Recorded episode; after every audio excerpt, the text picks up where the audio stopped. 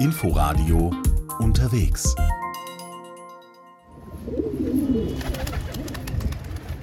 So hört es sich in einigen Stadtvierteln in Kairo an, wo in hohen Holztürmen auf den flachen Hausdächern Tauben gezüchtet werden. Das ist ein Thema heute bei unserer Reise nach Ägypten. Hallo und herzlich willkommen zu Unterwegs. Mein Name ist Tina Witte. Tauben gelten in Ägypten als Delikatesse. Selbst ihr Kot wird als teurer Dünger verkauft. Grund genug, dass viele Bewohner der ärmeren Stadtviertel Tauben züchten. Wenn sie schon mal in Kairo waren, dann sind ihnen vielleicht schon die selbstgebauten Türme aufgefallen, die in schwindelerregende Höhe ragen. Sie dienen als Startrampe für große Taubenschwärme. Unser Reporter Thilo Spanel hat sich getraut, auf einen der Türme zu klettern. Die alten Holzstufen biegen sich, wenn Imad nach oben zu seinen Tauben steigt. Hier und da ragen Nägel aus dem Holz. Der 38-Jährige geht selbstsicher voran, obwohl der Holzturm etwas zu schwanken scheint. Nicht unbedingt vertrauenserweckend. Gute 50 Meter über der Straße. Wenn du da oben bist, dann vergisst du alles. Du vergisst den Stress und die ganze Welt. Dort gibt es nur die Tauben. Manchmal schalte ich sogar mein Handy ab, um den Moment ganz für mich zu haben. Hier oben ist der Ausblick atemberaubend. Rundherum erstrecken sich die flachen Dächer der Häuser von Kaitbay, einem der ärmeren Stadtteile Kairos. Man hört das Hupen der Autos auf den Straßen.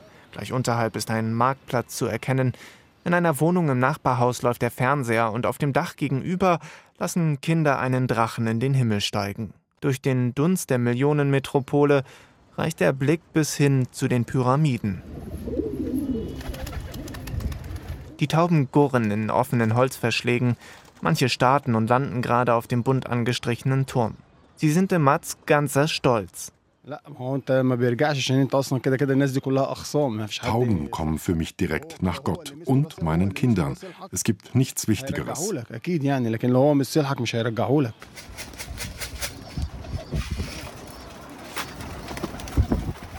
Aus einer Metalldose schüttet Demat etwas Futter in eine Schale. Die Tauben stürzen sich sofort auf die Körnermischung. Nach der Arbeit, wenn ich etwas Zeit habe, dann komme ich hierher. Dann lasse ich die Tauben fliegen und füttere sie. Ich sitze dann hier und gucke ihnen dabei zu. Deshalb habe ich den Turm gebaut. Emad arbeitet in einem Copyshop. Er verdiene nicht viel, aber es reiche aus, um für seine Frau und die zwei Kinder zu sorgen, sagt er. Und für seine etwa 220 Tauben. Er kauft für sie Futter und sogar Medizin, wenn sie mal krank sein sollten. Aber wie Millionen andere bekommt auch Emad die Wirtschafts- und Finanzkrise in Ägypten zu spüren. Sein Hobby ist teuer geworden, erzählt er. Ich musste schon einige meiner Tauben verkaufen. Sie zu halten ist teuer. Am Ende heißt es, haben wir Nahrung für uns oder für die Tauben? Die Taubenzucht ist eine uralte ägyptische Tradition. Die frühesten archäologischen Nachweise stammen aus dem 5. Jahrtausend vor Christi. Die Vögel wurden im alten Ägypten gegessen, den Göttern geopfert und wohl auch schon als Brieftauben genutzt. Heute halten die meisten Leute Tauben, um ihr Fleisch später zu verkaufen oder ihren Kot. Denn Taubenmist gilt als guter Dünger in der Landwirtschaft. Imad isst seine Tauben nicht. Für ihn ist die Taubenzucht vor allem ein Hobby, sagt er. Eines, dem er schon als kleiner Junge verfallen sei. Ich war zehn, als ich meinen Vater zum Geflügelladen begleitete. Er kaufte damals einige Tauben, die er zu Hause schlachten wollte. Aber als wir wieder zurück waren, sagte ich ihm, dass er sie nicht umbringen soll. Ich wollte sie behalten und aufziehen, und er hat zugestimmt. So hat alles begonnen. Vor allem auf den Dächern der einfachen Viertel Kairos stehen viele der selbstgezimmerten Taubentürme. Sie sind mal fünf mal zwanzig Meter hoch und einige Meter breit. Die meisten sind bunt lackiert. Hunderttausend soll es davon in ganz Ägypten geben. Nur in Emats Familie, da kennt die Begeisterung Grenzen. Keiner aus meiner Familie hat einen Gefallen an diesem Hobby gefunden. Meine Kinder interessiert die Taubenzucht nicht. Und es ist auch gut so. Sie würden damit ihre Zeit verschwenden, so wie ich. Manchmal bin ich stundenlang hier oben und gucke meinen Tauben zu, vor allem im Winter. Die Tauben von Emad ziehen noch einmal ein paar Runden am Himmel, während über den Dächern der Stadt langsam die Sonne untergeht. Der 38-Jährige verteilt noch etwas Futter und sperrt dann die Holzverschläge zu. Unten in den Straßen, da pulsiert das Leben der Millionenmetropole Kairo. Aber hier oben, auf dem wackeligen Holzturm über den Dächern, hier herrscht Frieden. Wenn wir an Gräber und Ägypten denken, fallen uns natürlich sofort die Pyramiden ein oder das Tal der Könige mit all seinen prachtvollen Grabkammern. Weniger bekannt ist, dass es auch in der Hauptstadt Kairo Königsgräber gibt. Die haben gleich mehrere Besonderheiten aufzuweisen und beherbergen eine Persönlichkeit, mit der man dort nicht unbedingt rechnen würde. Christian Budgereit hat die Grabesmoschee von Kairo besucht. Der sandfarbene Bau der Al-Rifai-Moschee ist noch relativ neu. Er wurde von der Mutter des Vizekönigs Ismail Pascha in Auftrag gegeben und 1912 eröffnet. Das in der islamischen Welt ungewöhnliche, die Moschee wurde über bereits vorhandenen Gräbern errichtet, zum Beispiel über dem des Mystikers Ali Abu Shibak. Weitere Gräber kamen hinzu, in den Augen strenggläubiger Muslime ein Affront, denn die Aufmerksamkeit in einer Moschee solle allein Allah gelten, erklärt Tourismusexperte Abdel Saher. Und aus diesem Grund nimmt man das in Rücksicht, wenn man ein Grab in einer Moschee aufbauen möchte, dass die Gräber im Hintergrund der Moschee sein sollte. So ist es auch in der Al-Rifai-Moschee, nur dass hier die Gräber mehr als zwei Drittel der Grundfläche ausmachen, darunter auch die weltlicher Herrscher. Die quasi unter das Dach der Moschee zu bringen, Dahinter könnte Kalkül der Bauherrin Kruschja Hanem gesteckt haben, meint Abdel Saher. Sie wollte vielleicht auch, dass sich die Königsfamilie verewigt, weil die Moschee wie irgendeine andere Moschee ein Haus Gottes ist, das nie abgerissen wird. Zwei besonders aufwendig gestaltete Grabmäler aus reich verziertem Marmor gelten Vizekönig Ismail Pascha und seiner Mutter der Bauherrin, wobei ihres größer ist als seines. Bemerkenswert auch die Grabstätten von drei der vier Ehefrauen von Ismail Pascha. Eine stellt die Nachbildung von Notre Dame in Paris dar, denn Gemahlin Nummer zwei war Französin. Im westlichen Teil der Moschee befinden sich die Gräber der Könige Fouad und Farouk. Sie herrschten während der kurzen Periode zwischen der Unabhängigkeit 1922 und der Ausrufung der Republik. König Fouads palastartiger Sarkophag wird nur von dem seiner Mutter in Größe und Pracht übertroffen. Abdel Sahar beobachtet, dass sich der Blick der Ägypter auf die royale Vergangenheit vor allem im Vergleich zur Nasser-Ära der 1960er und 70er Jahre verändert hat. Also die Königsfamilie in den Augen der heutigen Ägypter hat mehr Respekt als früher zum Beispiel zur Nasserzeit, als das ganze Volk so hoch begeistert war von der Revolution. Die größte Überraschung für viele Besucher wartet in einem weiteren Raum, wo Fremdenführer Mostafa verschiedenfarbigen Marmor und die Bedeutung der Koransuren an den Wänden erklärt. Aber da ist noch etwas. Auf dem Boden eine Grabplatte aus Onyxgestein und dahinter die Flagge des Iran. Es ist das Grab von Mohammad Reza Pahlavi, dem letzten Schah von Persien gestorben 1980 im Exil in Kairo. Deshalb kämen viele iranische Touristen hierher, sagt Mostafa. Auch die Teppiche hier stammen aus dem Iran. Farah Diba, die Witwe des Schahs, hat sie mitgebracht. Sie kommt jedes Jahr an seinem Todestag am 27. Juli. Der letzte persische Schah war nicht der erste, der hier bestattet wurde, aber er ist inzwischen der einzige. Dessen Vater Reza Shah Pahlavi wurde nach seinem Tod im Exil in Südafrika zunächst in der Al-Rifai-Moschee in Kairo beigesetzt. Sein Sohn sorgte dann 1950 dafür, dass der Schah in ein eigens gebautes Mausoleum in den Iran umgebettet wurde. Sein Sohn hätte wohl im Leben nicht daran gedacht, hier einmal selbst beigesetzt zu werden. Übrigens nicht unmittelbar unter der Grabplatte, wie man denken könnte. Die Grabkammer befindet sich unter der Erde. Der Eingang ist hier unter diesem Deckel. Darunter sind Stufen, die zur Grabkammer führen. Die ist direkt unter der Grabplatte, aber in etwa sieben oder acht Metern Tiefe. Auch bei den Sarkophagen der Heiligen und der Könige ist das so, sagt Mostafa. Die Grabesmoschee steckt eben voller Überraschungen. So hat es auch eine Studentengruppe aus Stuttgart empfunden. Ich war ehrlich gesagt ein bisschen erstaunt äh, über dieses französische Mausoleum, über die französische Frau, aber ich finde, man hat es schon auch erkannt, das europäische, also so den Stil. Sagt Lehramtsstudentin Fee. Mit dem iranischen Grab, das hätte ich jetzt ehrlich so. gesagt nicht hier erwartet. Ich wusste, dass der Schah von Persien hier liegt. Wirft Karim ein. Mir war aber nicht bekannt, dass die Iraner, die hierher kommen, zuerst den Schah besuchen wollen, bevor sie die Pyramiden sehen dass das das Wichtigste ist überhaupt. Wer Ägypten besucht, aber vielleicht gar nicht nach Kairo kommt, um die Al-Rifai-Moschee zu besuchen, dürfte auf eine gewisse Weise trotzdem mit diesem besonderen Ort in Berührung kommen. Denn die Fassade der Moschee ziert die Vorderseite der ägyptischen 10-Pfund-Note. Die ägyptische Hauptstadt gehört weltweit zu den Spitzenreitern bei Staus, Luftverschmutzung und Verkehrstoten. Dazu steigt das Thermometer oft auf mehr als 40 Grad. Kaum ein Ägypter kommt auf die Idee, unter diesen Bedingungen Rad zu fahren. Doch immer mal wieder kommen ausländische Besucher nach Kairo mit dem Gedanken, dort ein Fahrrad zu mieten und damit durch die Stadt zu fahren. Die Schwierigkeiten beginnen dann allerdings schon damit, überhaupt an ein einigermaßen funktionstüchtiges Fahrrad zu kommen. Christian Budgereit hat es versucht. Die Idee ist, sagen wir mal, alles andere als landestypisch. Fahrradfahren in Kairo, einer Stadt, die berüchtigt ist für ihren chaotischen und auch nicht ganz ungefährlichen Verkehr. Auf der anderen Seite Kairo ist flach wie ein Brett und der Gedanke, den Nil entlang zu radeln oder gar mit dem Rad zu den Pyramiden, irgendwie finde ich das verlockend. Doch wie an ein Fahrrad kommen? Auf Empfehlung eines Kollegen nehme ich Kontakt zu einer Fahrradinitiative auf. Dort soll es auch möglich sein, Fahrräder zu mieten. Nach einer Woche voller Kurznachrichten und Telefonate meldet sich schließlich Captain Najim bei mir. Warum Captain, denke ich, wo ich doch weder Boot noch Wüstenschiff, sondern nur ein Fahrrad mieten will. Doch der Captain meint, alles gut, am Freitag gäbe es sogar eine organisierte Tour, davor könnte ich kommen und ein Rad leihen. Pünktlich um 7.30 Uhr am Morgen stehe ich vor einem Schuppen direkt neben dem Finanzministerium. Hier treffe ich Stanislav aus Tschechien. Auch er möchte ein Fahrrad mieten. Das ist nicht so einfach. Es gibt kaum Möglichkeiten, ein Rad zu leihen.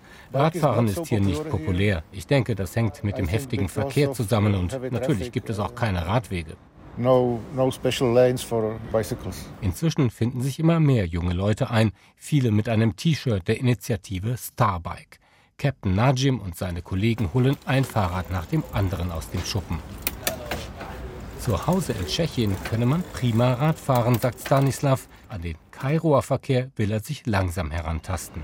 Ich werde erst mal an der Ausfahrt der Gruppe hier teilnehmen, um mich an den Verkehr zu gewöhnen. Danach versuche ich es vielleicht allein. Soweit der Plan.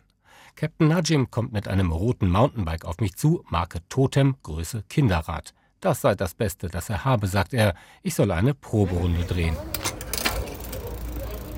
Beim Versuch, den Sattel höher zu stellen, ist das Ende der Sattelstütze schnell erreicht. Najim meint aber, wenn zwei Zentimeter Stütze im Rahmen stecken bleiben, sei das genug. Nun ja, in Europa würde man mindestens vom Dreifachen ausgehen. Ein größeres Problem, die hintere Bremse zieht nur schwach, die vordere überhaupt nicht. Najim ruft den Mechaniker, der kann hinten den Bautenzug etwas nachstellen, vorne ist nichts zu machen. Uh. Wenn du auf der Straße unterwegs bist, dann zieh beide Bremsen gleichzeitig. So der gute Rat von Najim. Davon funktioniert die vordere Bremse zwar auch nicht, aber vielleicht gibt es mir ein besseres Gefühl, wenn ich an beiden Bremsgriffen reiße. Nun ja, Kairo ist ja flach und angesichts der extrem günstigen Leihgebühr sind wir uns schnell handelseinig. Das Leihrad, das Stanislav in die Hand gedrückt bekommt, unterscheidet sich vor allem in einem Punkt von meinem Flitzer. No shifts, but brakes are okay. die Schaltung funktioniert nicht, aber die Bremsen sind okay. An anderen Fahrrädern wird noch herumgeschraubt. Immerhin hat sich rund ein Dutzend Radenthusiasten eingefunden, um an der Ausfahrt teilzunehmen. Doch Captain Najim hat eine schlechte Nachricht.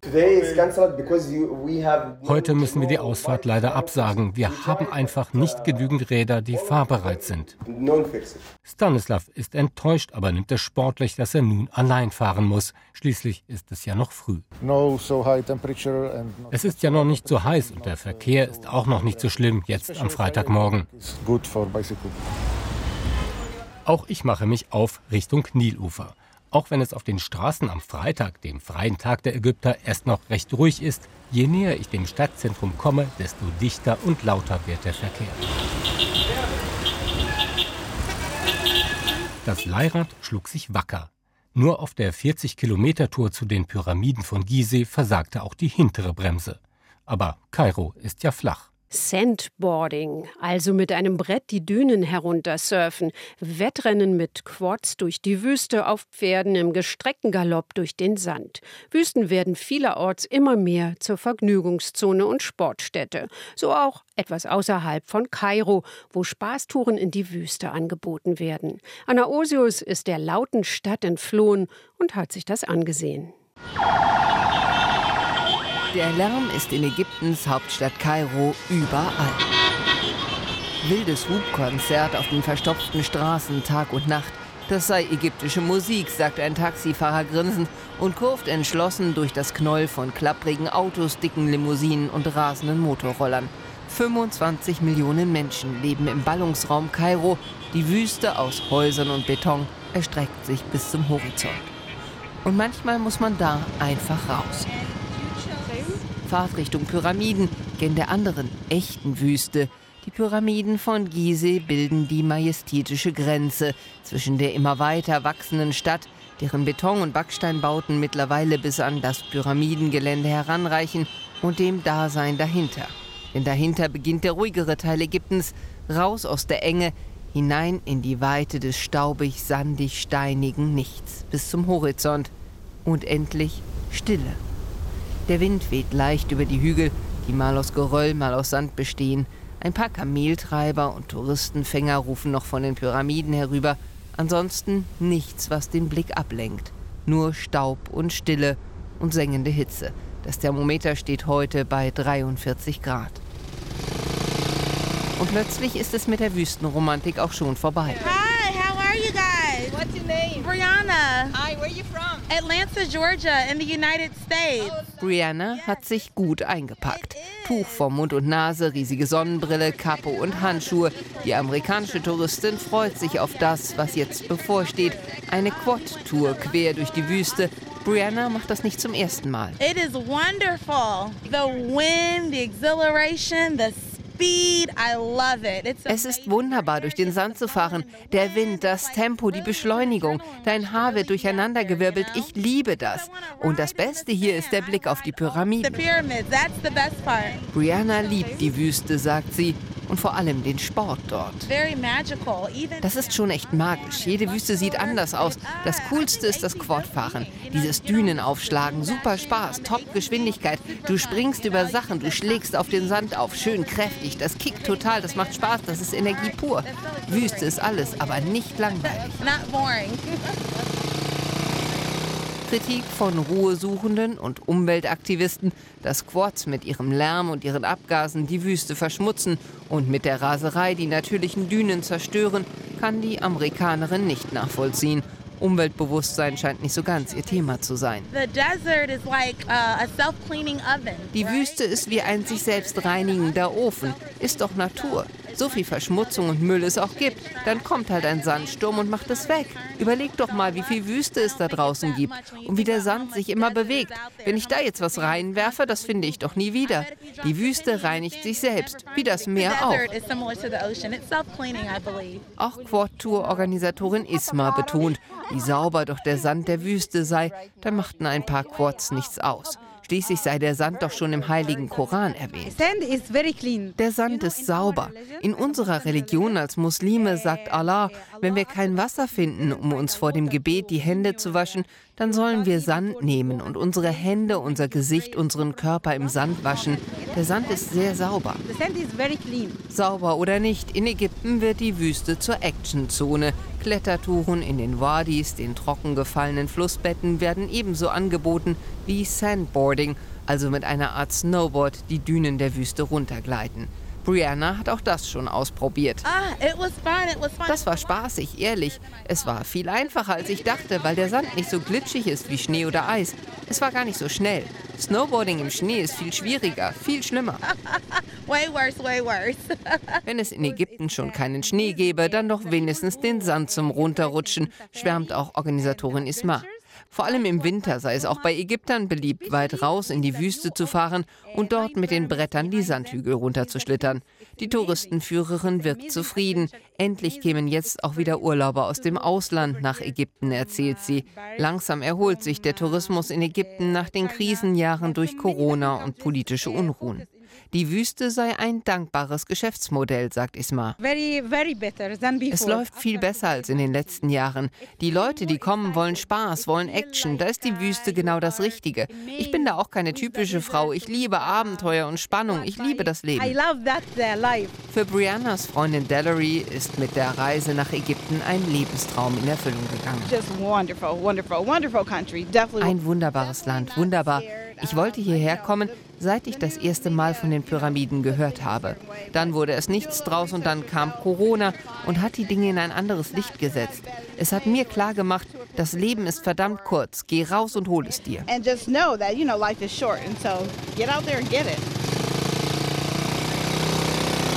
Und damit geben die beiden Amerikanerinnen und ihre Begleiter Gas und donnern mit ihren Quads durch die Wüste davon.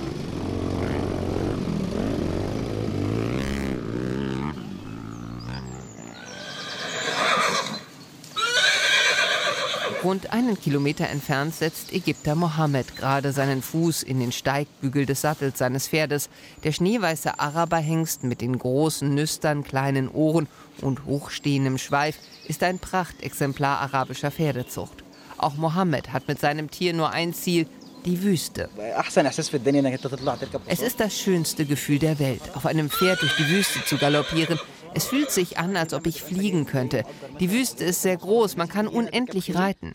Am liebsten reite ich bei Vollmond aus, nachts in die Wüste und dann setze ich mich irgendwo hin, trinke Tee und beobachte den Himmel und die Silhouette der Pyramiden. Hier spürt man, dass wir an einem wunderbaren Ort sind. Alles habe er schon ausprobiert in der Wüste, berichtet Mohammed stolz. Wüstentouren, Zeltübernachtungen, Quadrennen, Sandboarding. Aber das Reiten sei doch das Schönste. Es ist meine Form der Erholung. Ich komme hier hin, um mich zu entspannen. Weg vom Gedränge, dem Lärm und den Menschen der Stadt. Wir entfliehen dem Verkehr und dem Lärm. Ich schaue hier auch nie auf die Uhr. Ich muss nicht warten, dass die Zeit vergeht. Letztlich sei es wohl der Ort, der die Menschen glücklich mache, vermutet Mohammed, ihn als Ägypter genauso wie die Touristen. Es sei einfach die Wüste. In die Wüste zu gehen, das ist das Beste, was man machen kann, weil man hier wirklich glücklich wird. Weg von der Menge komme ich hier an einen leeren Ort und spüre, dass es das Leben ist, was ich will. Der Zustand des Glücks. Denn hier beginnt man zu spüren, dass dieser Ort, die Wüste, unsere eigene Flucht vor der ganzen Welt ist. Am Horizont sieht man Quads als winzigen Punkt im großen Staub. Ihre Silhouette verschwimmt in der flirrenden Hitze. Hier draußen gäbe es für jeden einen Platz, sagt Mohammed. Und vielleicht ist es einfach das, was die Wüste ausmacht, das Gefühl von Freiheit inmitten der großen Hitze. Und zum Schluss noch ein Tipp für Ägyptenreisende. Wie sieht es eigentlich mit dem Trinkgeld aus und wie wichtig ist es? Anna Osius weiß es. Trinkgeld ist in Ägypten Alltag und zwar in allen Bereichen. Im Restaurant gilt hier die auch in Deutschland übliche 10% Faustregel, wobei es zusätzlich in Restaurants noch eine sogenannte Servicegebühr gibt, die auf der Rechnung zu den Preisen für Essen und Getränke addiert wird. Von dieser Gebühr werden oft teilweise die Kellner bezahlt. Trotzdem gibt man auch noch Trinkgeld und das längst nicht nur im Restaurant. Die Bezeichnung im Arabischen für Trinkgeld lautet Ikrameya und das kommt von dem Wort Ikram oder Karam, was so viel heißt wie Großzügigkeit oder auch jemanden würdevoll, ehrenvoll behandeln. Und genau darum geht es beim Trinkgeld, um die Würde des Menschen, der eine Dienstleistung erbringt. Egal ob der Tankwart an der Tankstelle oder der Lieferant für die Pizza, das Paket oder den Einkauf nach Hause, ob der Taxifahrer oder der Kofferträger, alle bekommen Trinkgeld und leben davon. Oft sind die Löhne so niedrig, dass nur durch das Trinkgeld ein würdiges Gehalt zusammenkommt. Bei den deutschen Touristen in Ägypten ist das Wort Bakschisch gut bekannt. Es kommt eigentlich aus dem Persischen und Türkischen und auch das heißt nichts anderes als jedem, der mit anfasst, ein kleines Trinkgeld zu geben.